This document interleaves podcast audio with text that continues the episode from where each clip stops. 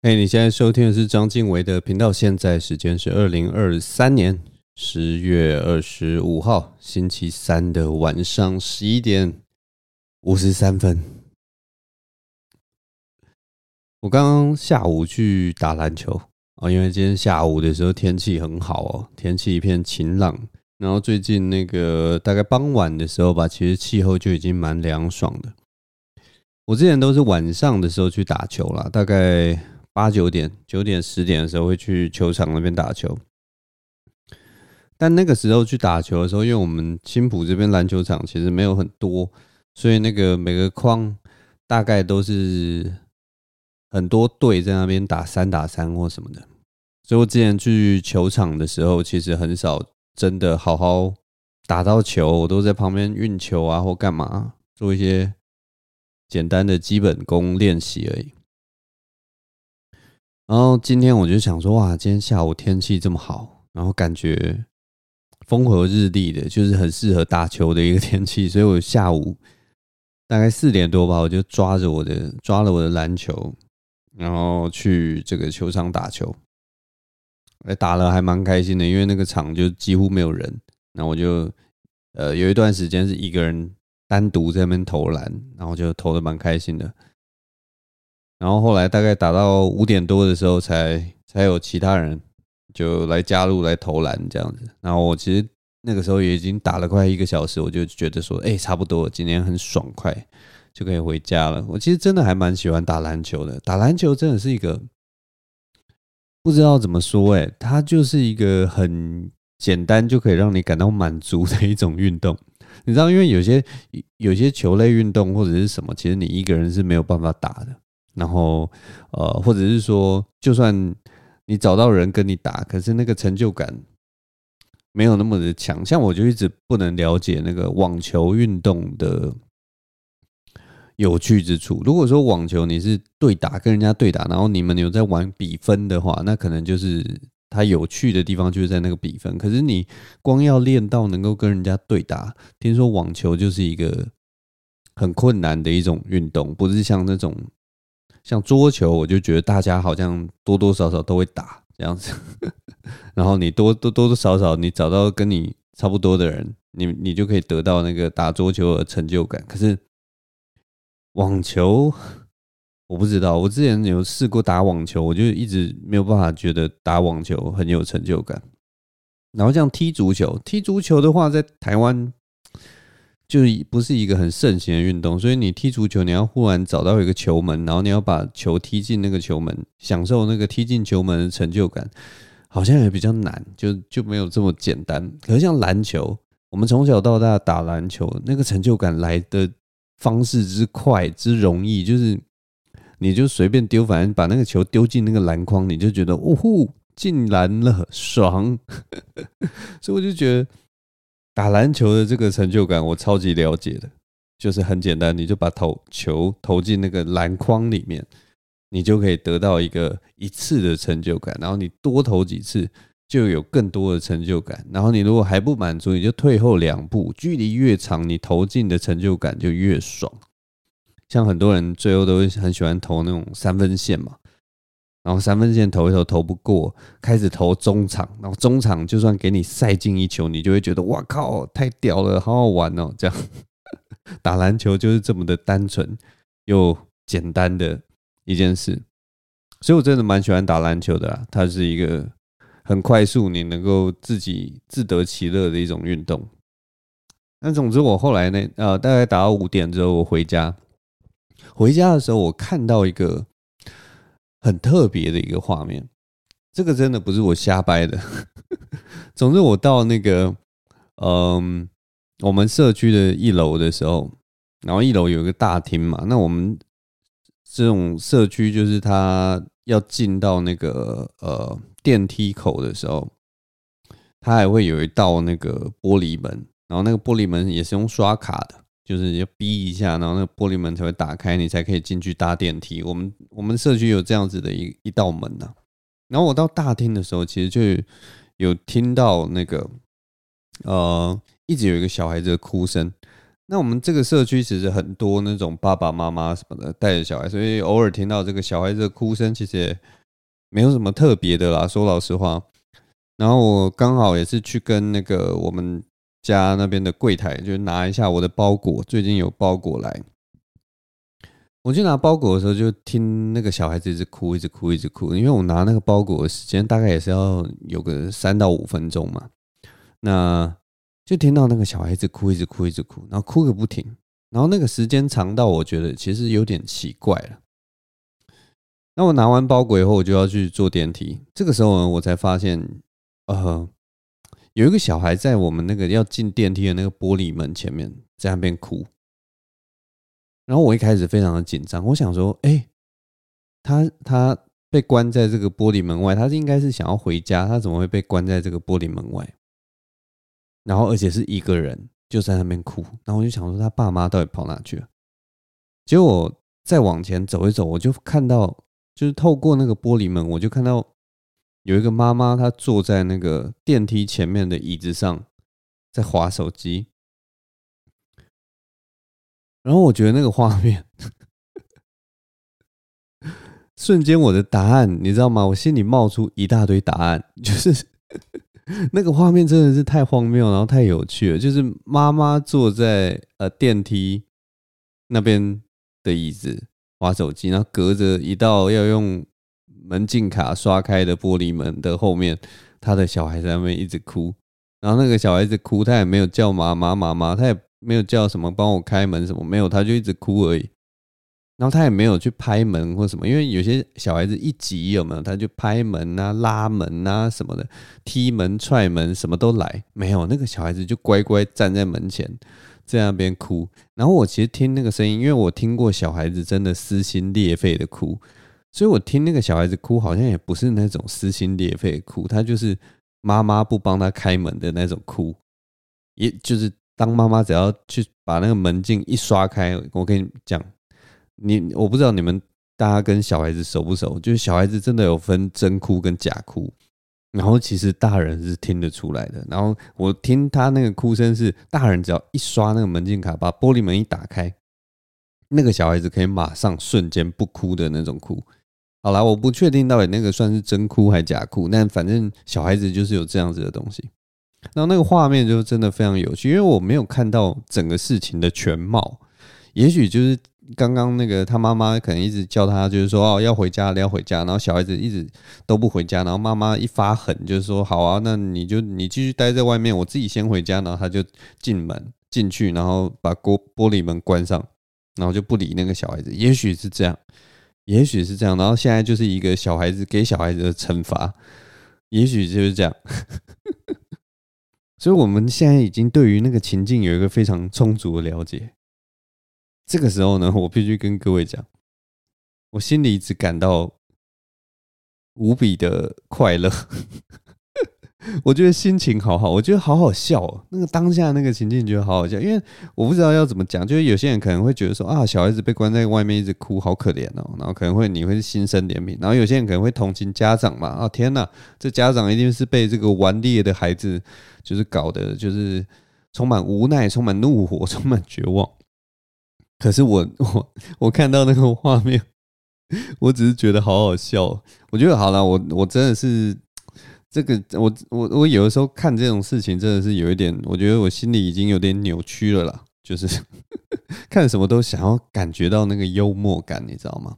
但是我看的幽默感，其实我不知道要怎么跟你们形容。我我试着跟你们解释为什么我会觉得很好笑，然后觉得很幽默、很荒谬。好了，因为当下那个处那个情境啊，是一个非常有张力，然后很有冲击性的呃画面，然后。你如果对他们感到同情，你如果对他们感到有任何就是正常人会有的呃情绪，我觉得都非常正常。但我为什么会觉得很开心？是因为它是一个完全安全，而且没有什么巨大冲突，也不会有任何立即性危险的一个情境。然后唯一的就是他那个隔着那一道玻璃门，一边是无奈跟愤怒，另一边是难过跟 跟小孩子的那种。假哭，那那简直是一幅画，你知道吗？那简直是一幅画。然后最主要是，你可以完全看到这件事情的结束。这件事情的结束就是妈妈觉得啊，我处罚你够了，你哭够了，我帮你打开门。然后小孩进去就会马上不哭，两个人就瞬间和好。也许晚上就可以一起吃一顿丰盛的晚餐，然后小朋友还吃到冰淇淋，哇，太开心了！就你可以看到那个 完美的结束。然后我不知道啊，就有点像是你，如果你想要冒险，你想要刺激，然后你去游乐园玩，然后你明明知道，例如说自由落体是非常令人恐惧的一件事情。但是因为它是在一个无比安全、绝对不会出意外的一个情况之下做自由落体，所以你可以完全很放心的去享受那个过程。那我看到那个画面的时候，我也是觉得它就是一个很好玩、可以享受的过程。哎呦，我真的是是不是我心里有病啊？我也不知道。但反正我看到那个画面，我第一个想法就是：哦，好幽默，好荒谬。我不知道，我看到那个小孩子，我就有点发现，我好像不大喜欢看小孩子太开心，你知道吗？如果有一个小孩子真的就是他平常生活真的太开心的时候，我觉得我一定会想办法去捉弄他，我一定会想办法，例如说把他什么东西拿走，然后说不给你，不给你，就例如这样，就一定会这样。我好像有有有有点毛病，你知道吗？我觉我觉得这背后其实是有原因的啦，因为我小时候也是一个就是情绪没有那么满的一个人。就就我跟你们打个比方好了，如果说是我我是那个小孩子，然后我我妈妈不让我进那个玻璃门，其实我觉得我小时候也许不会哭诶，因为我小时候其实就是一个很理性的小孩子，所以我觉得。就算我妈妈想要惩罚我，我也许会觉得我被惩罚了，可是我也许不会哭，因为你知道吗？你一抬头，其实就看得到妈妈。那个玻璃门是很透明的那种玻璃门，你距离妈妈大概才两到三公尺，然后你就看得到妈妈在那边滑手机，只是不理你而已。妈妈不理你是一个很安全的情形，你在玻璃门外面，你也没有立即性的危险。对我来讲啦，小时候的我可能可能不会哭，我搞不好你知道吗？我还懂得去。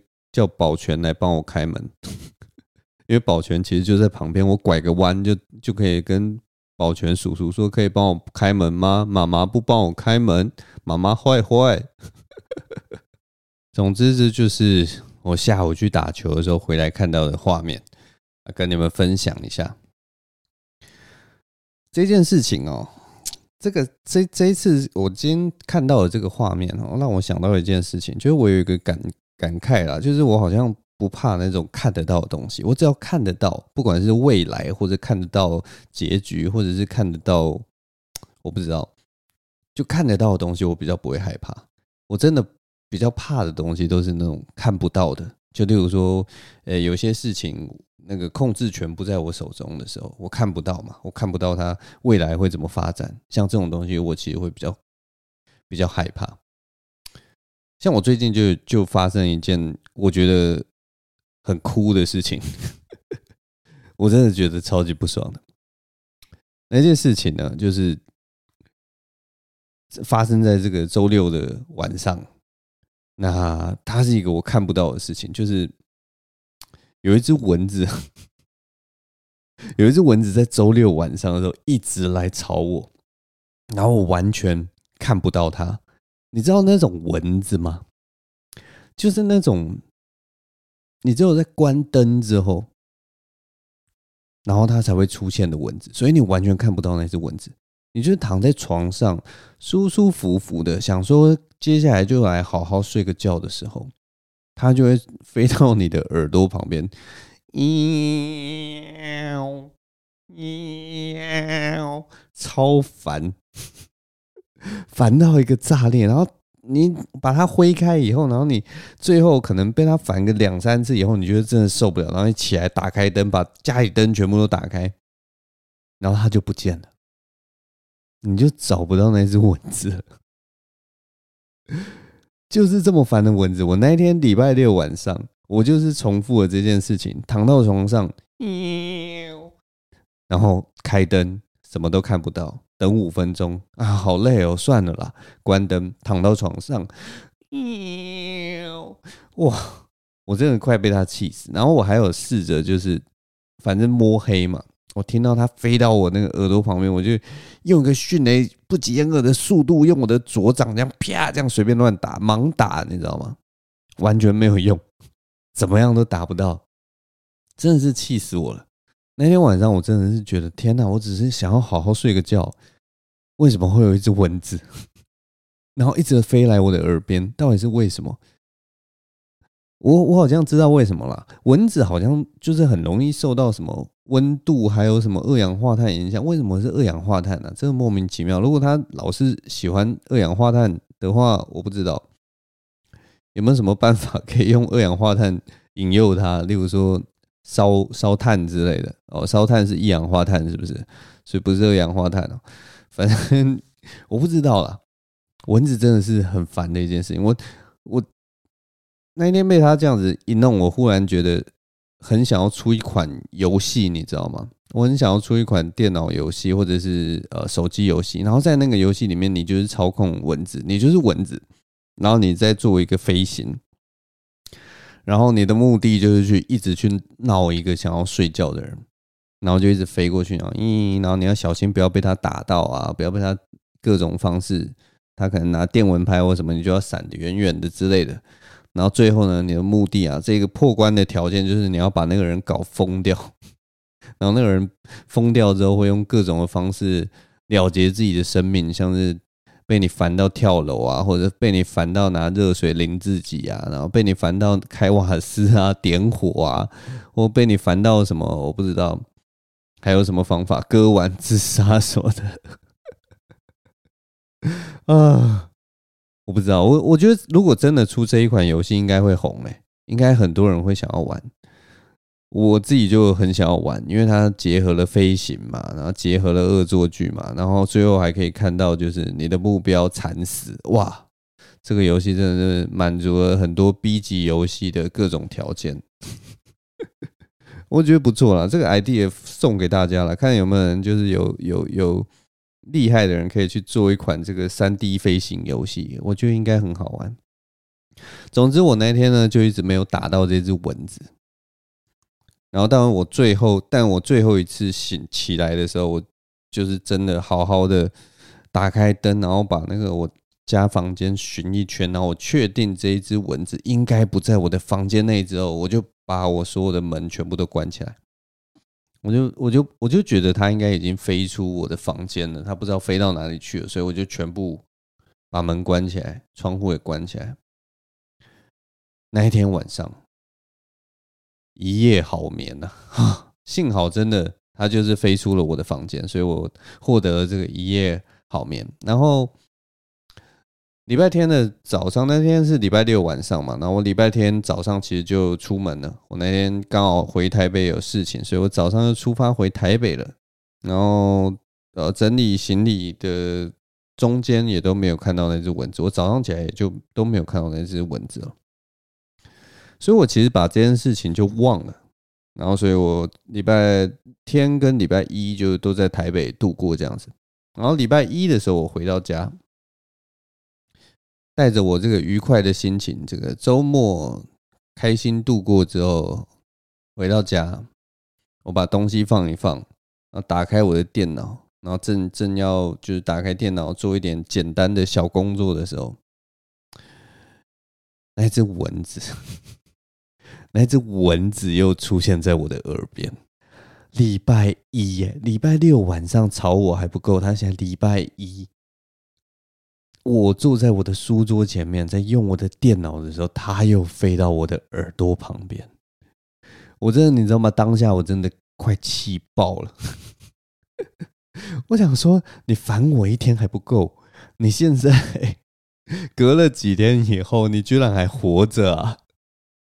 我一站起来，那只蚊子又消失了，就是这么的神奇哇！我真的是气死了，因为我的那个书桌是在客厅，所以呢，我就去把我的卧室的房子、呃，卧室的门、储藏室的门，然后还有厕所的门全部都关起来。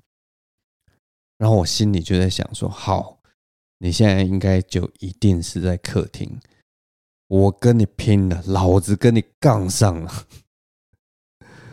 所以呢，我就拿了我的瑜伽垫铺在客厅的中间，然后把我全身的衣服全部都脱光。我用我全身的肉身，我用我这个 中年大叔的身体引诱这只蚊子。我说：“你来呀，来呀！我就像一块在砧板上的鲜肉，你就像是呃垂涎三尺、饿了两天的蚊子。来呀，来呀！” 所以就光着身体盘腿坐在那个瑜伽垫上，然后打开我身上每一每一寸的毛孔。去感受附近周遭的空气，然后耳朵竖起，瞪大眼睛，我就等它来，我就等这只蚊子来飞过来，来来停在我的身上也好，来闹我的呃耳朵也好，什么都好，你就来呀，有胆你就来，我就光着身子来跟你拼了。所以那个时候我事后回想啊，如果从我们客厅外面看进来的话。我要么就是像一个得道的高僧，我坐在那边打坐之类的，不然呢，我看起来就像一个变态。只有这两种可能，只有这两种可能，没有啦，我开玩笑的。我不外面不可能看看进来，我还是有一点这个呃道德良知，我是有拉窗帘的，我没有疯到那个程度。我还是有理智的啦，虽然我不怕别人看，也许我不怕别人看，对不对？但是我还是要防止别人不小心看到嘛，对不对？所以我还是有拉窗帘，大家不用太紧张。总之呢，我就是坐在那边等那只蚊子。结果呢，过了大概十分钟左右吧，我心里就想说：靠，根本没用，我脱光光根本没用。我真的是当下，你知道吗？我有一种。被冒犯的感觉，你知道吗？我就说，难道是我这个肉体不够鲜嫩吗？难道是我这个肉体不够吸引蚊子吗？他就喜欢我的耳垢吗？然后我的这身肉体，我这一身就是我保养的还 OK，快四十岁的肉体，难道不足以？你知道，蚊子啊，哎、欸、哎、有礼貌啊，蚊子，快飞过来啊，哎、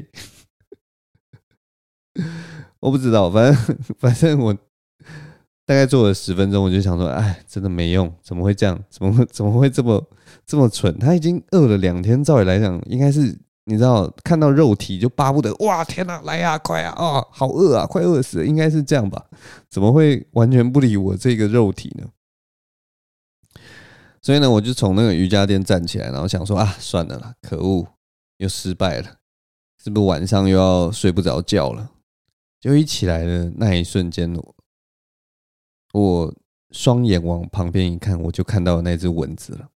它停在一个，就是在我那个呃厨房的洗水槽旁边的一个墙壁上面，薄薄的一个墙壁上面。那因为我家的油漆都是白色，所以它停在上面非常明显。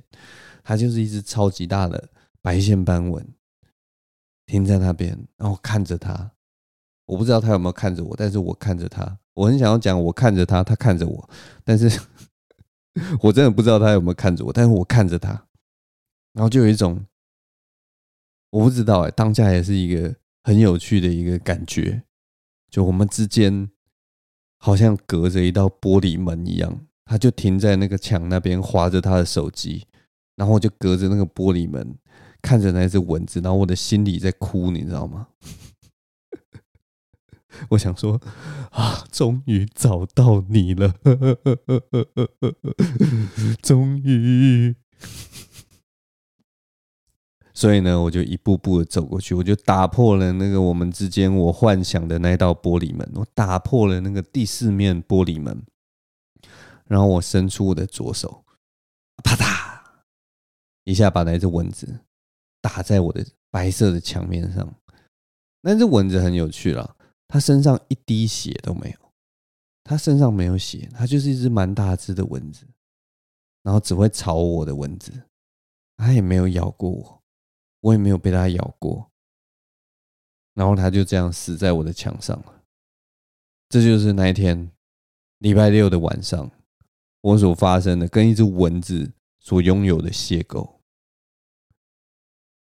然后我真的诚心的觉得，有能力的人可以去做那个文字的游戏。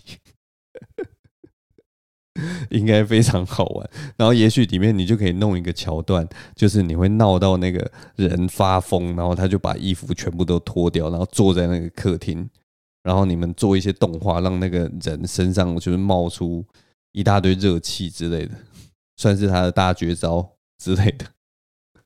我不知道我在讲什么，反正大概就是这样。这就是我那一天被蚊子烦到真的是受不了的一段故事，分享给你们。我喝个水。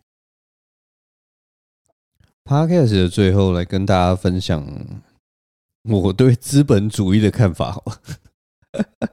忽然来一个超级硬的转折，你们想都想不到吧？没有啦，其实没有要讲什么。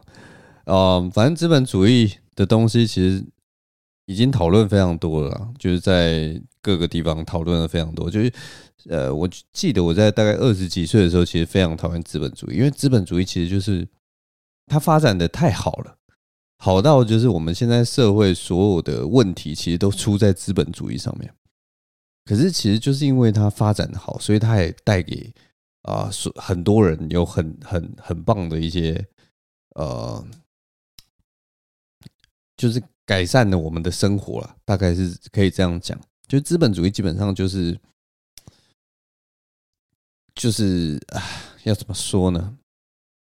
它的好处就是，它真的让整个社会，因为就是追求利益啊或什么的，让整个社会进步的非常快。因为你所有你想要做的事情，都是为了过更好的生活，所以它有点莫名莫名其妙的让大家的生活条件都变得很好，然后生产这件事情也因为工业化的关系变得就是。突飞猛进这样子，所以到现在其实我们的各种资源呐，各种呃能够享受的事物，其实都是供过于求的，大部分啊应该是供过于求，我猜啦。但是它就造成了其他的问题嘛，就例如说它出现了分配的问题，然后呃我们过去的那个阶级制度，一般来讲都是一些例如说跟宗教有关的阶级制度啊，或者是跟那种贵族啊，血统造成的封建制度所造成的阶级问题，结果现在资本主义它的呃还是有一定的一个阶级的问题，那只是现在阶级被包装成是呃就是财富，就是变成是你的财产造成了有一有一点类似这阶级这样子的情况出现，所以它还是有一样。有它的坏处，但我今天想要讲的资本主义的东西是 是资本主义的好处。总之，我最近买了一双新的球鞋，然后大家知道这种篮球鞋或什么的价格，大概是多大概是多少？你们知道吗？就是呃，我记得我以前就是就是在这个几年前呢，二十年前买球鞋的时候，大概我能接受的价码，因为对我来讲，打篮球不是一个。那么，那么潮流的东西嘛，我买篮球鞋不是为了帅的，你知道吗？我我我们像那个时候打系队，篮球鞋基本上就是一个消耗品，所以我这人呢，对于这种消耗品，我比较不会有任何的那种，就是说哦，我一我要穿 Jordan 球鞋打球，我不会有这样子的 想法，我都是穿就是觉得还 OK 好看的 T Mac 之类的球鞋打球就可以了。所以我那个时候穿的球鞋大概可能都是两千啊，两千多这样的球鞋。我最近买了一双球鞋，我先直接跟大家讲，那个价格是一千三百块，一千三百块的球鞋。你听到可能就觉得啊，那一定是那种很便宜、很很烂的那种球鞋，是不是？不是，这个一千三百块的球鞋是某个球星目前的 NBA 的。球星一个后卫叫 Trae Young，他的球签名球鞋就是不是他亲笔签的，而是就是他他他会在鞋盒上面印上他的签名，就是那种就是这一双鞋就是代表我的那种代表性球鞋，它是一个名牌球鞋，它是一个球星所代言的，而且是才呃可可能去年才刚上市的球鞋，到今年就只剩一千三百块。然后像像我这种就是偶尔才会买一双球鞋的人，我看到这个价格，其实你知道吗？我心里是觉得很不可思议的，因为再怎么样再便宜的，我以前也是都买 Outlet 球鞋，都是大概要两千块左右，再便宜就是什么一千八，就是也是大概就是两千块左右，上上下下。所以我看到这个一千三的篮球鞋，我瞬间我还我还很害怕它会不会是盗版的球鞋，你知道吗？因为球鞋大家知道这种事情不能，你不能，你不能马虎的，它是跟你的脚跟你的健康有关系，因为不能乱买，所以我很怕。但是呢，我又看它那就是，它上面就是写说它是官方，而且还有经过认证，有打勾勾的那种店，所以它不可能骗人。然后我就稍微去查一下那一双鞋到底多少钱，它的原价是定四千块，这个很正常。然后它这这这这一年下来，好像买的时候大家都是都是买大概两千多，就是它好像就一开始出原价是四千，但是它就一开始就打六折或什么的，所以就卖两千多。结果现在到了二零二三年，它居然剩一千三百块，然后便宜到一个不行，我真的是吓傻哎。然后我唯一想到的就是说，这其实就是资本主义的好处吧，就是这个货可能他这双鞋可能卖的不是很好，所以最后想要把它销掉，所以现在整个大降价，供过于求了，没办法，你就是要把这双鞋销掉，所以就只好出一千多块，然后看大家想要买的人就可以去买，这就是资本主义的好处啊，各位，供过于求了。所以有一些东西，像球鞋这种东西，明明就只是消耗品的东西，你就可以用相当低廉的价码去买到很好穿的鞋。然后我就觉得资本主义真好啊！呃，以前二十岁这边讨厌资本主义是怎么回事啊？现在快四十岁了，忽然觉得啊，资本主义还真的是很好啊！我的。所有得到的东西，我享受的所有东西，我晚上吃的甜点，都是因为资本主义而来的。如果真的仔细想的话，我们现在过的是帝王的生活啊，我们根本不是过着平民百姓的生活啊。以前平民百姓可能就是那个卫生条件不好啊，一个礼拜洗一次澡就差不多了。我们现在天天洗澡啊，我的妈，一打开水龙头就有热水啊，哇靠，哇，冰箱打开就有冰块，哇。天哪！我们还调整，我们家家户户还在调整室内的湿度。哇，湿度啊！一百年前的人湿度是什么？他们还不知道啊！不用讲一百年前呐，五十年前的人可能都没有在管湿度到底是什么东西吧？大概只有那种博物馆啊，或者什么收藏啊，或者图书馆什么才有在管湿度的。五十年前，家家户户哪有人在？管你什么湿度，东西会发霉就是会发霉嘛。那个时候也没什么什么除湿机什么的，或者那个时候可能除湿机一台要七万八万之类的，谁买得起呀？那个时候的七万八万可能就跟现在的我不知道二十万一样吧，就是可能那个时候一台除湿机的那个钱就可以买一台我们现在的重机之类的，大概是这种感觉。不知道，反正大概就是这样。总之，这就是我最后跟大家讲的这个资本主义的故事。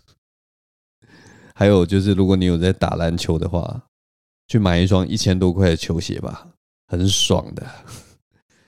啊，我真的上次买球鞋已经是大概应该有十年前的，哎，呃，对，快十年前的事了。那双球鞋就是陪着我到走到现在，然后现在我终于又买了一双新球鞋，希望这双新球鞋可以再陪我走过。下个 十年没有，如果能够陪我走过十年的话，就代表我其实根本没有在打球了，对吧？但、呃，对，过去十年真的很少在打篮球，就做了很多其他的运动。但是最近就是慢慢又都有在打球了，所以希望这双球鞋可以陪我比较短的时间呢，代表我有好好运用它。好了，今天的 podcast 就录到这边了，下个礼拜就十一月了。啊，时光飞快啊！二零二三年终于要过去了。二零二三年其实真的蛮特别的啊，真的是啊，在疫情过后的总算一个比较过得比较正常的一个年了。然后我不知道哎，有一种很难很难很难形容的一个感觉。我不知道大家的感觉跟我一不一样了，可能跟我年纪也有关系啊，跟我所在的阶段也有一个关系。但是今年的感觉有一种很多事情都还没有那么确定的感觉。我记得过去的时候很多。